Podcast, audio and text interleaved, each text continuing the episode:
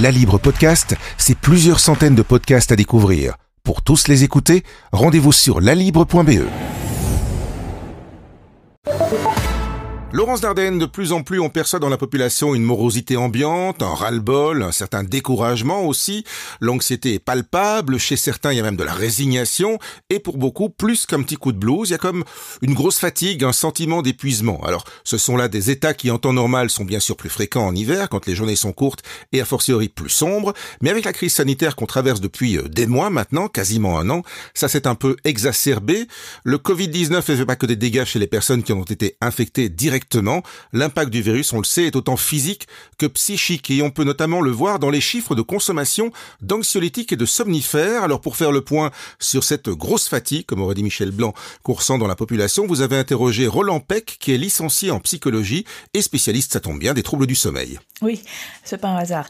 Donc lui, il nous avoue euh, ne pas avoir réellement rencontré en fait euh, jusqu'ici parmi ses patients des gens qui étaient vraiment meurtris, dit-il, par les problèmes de confinement et par la situation sanitaire en général.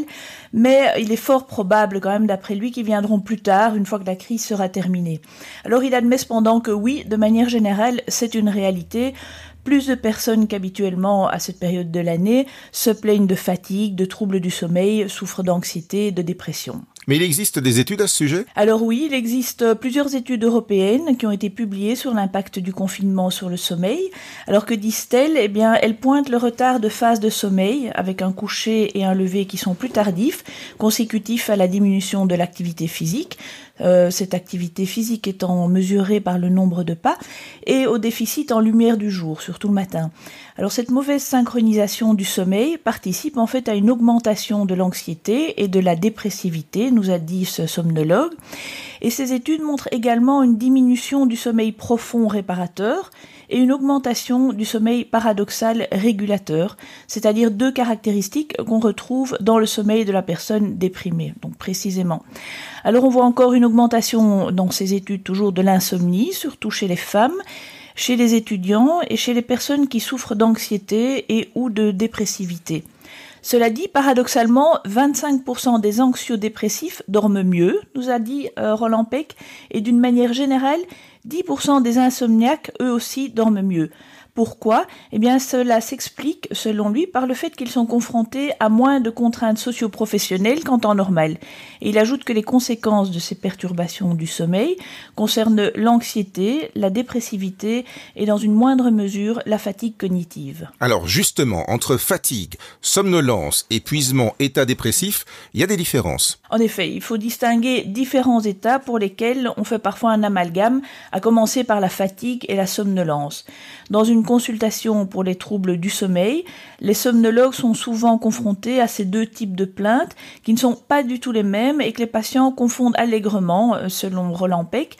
Alors qu'est-ce que la fatigue? Il la définit comme une difficulté ou une incapacité à poursuivre une activité physique et ou mentale, donc cognitive, alors que la somnolence, elle, c'est une difficulté ou une incapacité à rester éveillé. Il y a des personnes somnolentes qui ne sont pas du tout fatiguées et inversement. généralement d'ailleurs, les personnes fatiguées ne sont pas assez somnolentes.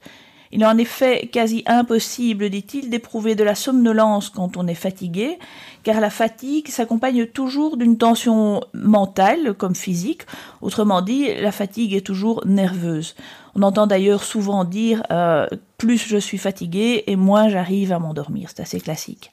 Alors un autre état qu'on pourrait confondre, c'est euh, la dépression saisonnière. Oui, alors on entend en effet souvent parler de dépression saisonnière, mais elle est en fait mal nommée d'après Roland Peck qui, qui, insiste beaucoup sur ce point.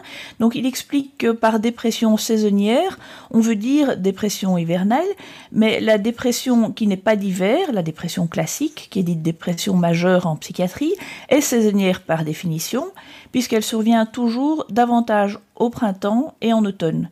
Donc, euh, nous dit Roland Peck, toute dépression en réalité est saisonnière. Alors, cette précision étant faite, eh bien, dans cette dépression d'hiver, c'est la somnolence qui est à l'avant-plan et non la fatigue. Alors, on se trouve face à des personnes qui sont hypersomniaques, nous dit Roland ce qui signifie que le matin, elles éprouvent beaucoup de difficultés à se lever. Elles vont continuer à dormir comme si elles étaient dans une sorte d'hibernation. C'est une dépression qui est en réalité très différente des autres, dans la mesure où il n'y a généralement ni dépréciation de soi, ni reproche, ni ennui, ni fatigue, ni tristesse. Bah, et alors l'épuisement, Laurence, c'est quoi plus précisément? Alors l'épuisement, c'est ce qu'on appelle aujourd'hui le burn-out. On pourrait dire qu'il se produit quand on a dépassé une position de fatigue, quand on ne s'est pas suffisamment écouté, qu'on n'a pas fait suffisamment attention aux signaux d'alerte qui ont été envoyés tant par notre corps que par notre esprit. Les personnes qui font un burn-out sont en général des personnes qui ne reconnaissent pas leur fragilité, car elles confondent fragilité et faiblesse. Alors elles s'effondrent par défaut de fragilité, un peu comme dans la fable du, du chêne et du roseau. Ouais, c'est pas mal ça. Enfin, à quoi est-ce qu'on peut reconnaître alors un état dépressif classique? Eh bien là, le symptôme cardinal de la dépression, c'est le ralentissement. Donc bien plus que la tristesse, le regret, le remords ou l'ennui. Tout prend plus de temps, la fatigue est donc au cœur de la dépression majeure. Et aujourd'hui, dans quel état, dans, dans, dans quelle phase euh, est-ce qu'on se situe? Alors nous sommes au stade de l'érosion pour Roland Peck. Donc il explique qu'aux prises avec une épreuve, comme celle que nous traversons, il y a le premier temps, le deuxième temps, le troisième temps. Le premier temps, en général, ça va bien, on est combatif, on utilise ses outils, ses armes. C'est jamais le début qui pose vraiment problème. Là où ça se corse, c'est d'une part quand cela dure un petit peu trop longtemps et que du coup, eh bien, on commence à s'épuiser, et d'autre part, lorsque la situation est enfin réglée, lorsqu'on peut se permettre de mettre les armes à terre, explique-t-il. C'est alors qu'ont lieu les décompensations. On ne se bat plus, il n'y a plus de danger, et alors tout à coup apparaît une énorme fatigue, un énorme épuisement. Et pour lui, eh bien, nous en sommes là exactement. D'abord, il y a des gens qui se battent hein, depuis longtemps, depuis bientôt un an, qui ne voient pas les personnes euh, qu'elles aimeraient voir, euh, qui ont renoncé à toute une série d'activités qui, donnaient en fait du sens à la vie, qui ont du mal à joindre les deux bouts, euh, donc elles s'essoufflent. Et ensuite, il y a ceux pour qui la, la situation est devenue insupportable depuis qu'est apparue la perspective de la fin avec les vaccins, notamment l'arrivée des vaccins. Et c'est précisément lorsqu'on entrevoit la fin du tunnel que la situation, paradoxalement, devient souvent intenable.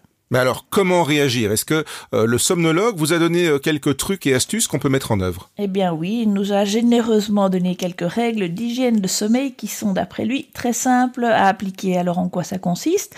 Ça consiste euh, à se lever à heure régulière, soit à la même heure qu'avant le premier confinement, sortir de beau matin faire une promenade, sans lunettes, dit-il, pour les leftards.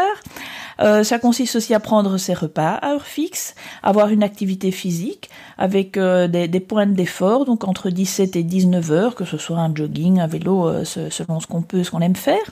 Et puis il faut aussi cesser toute activité professionnelle, ainsi que l'usage des smartphones, de tous les écrans en général, hein, des tablettes, des ordinateurs, après 19-20 heures.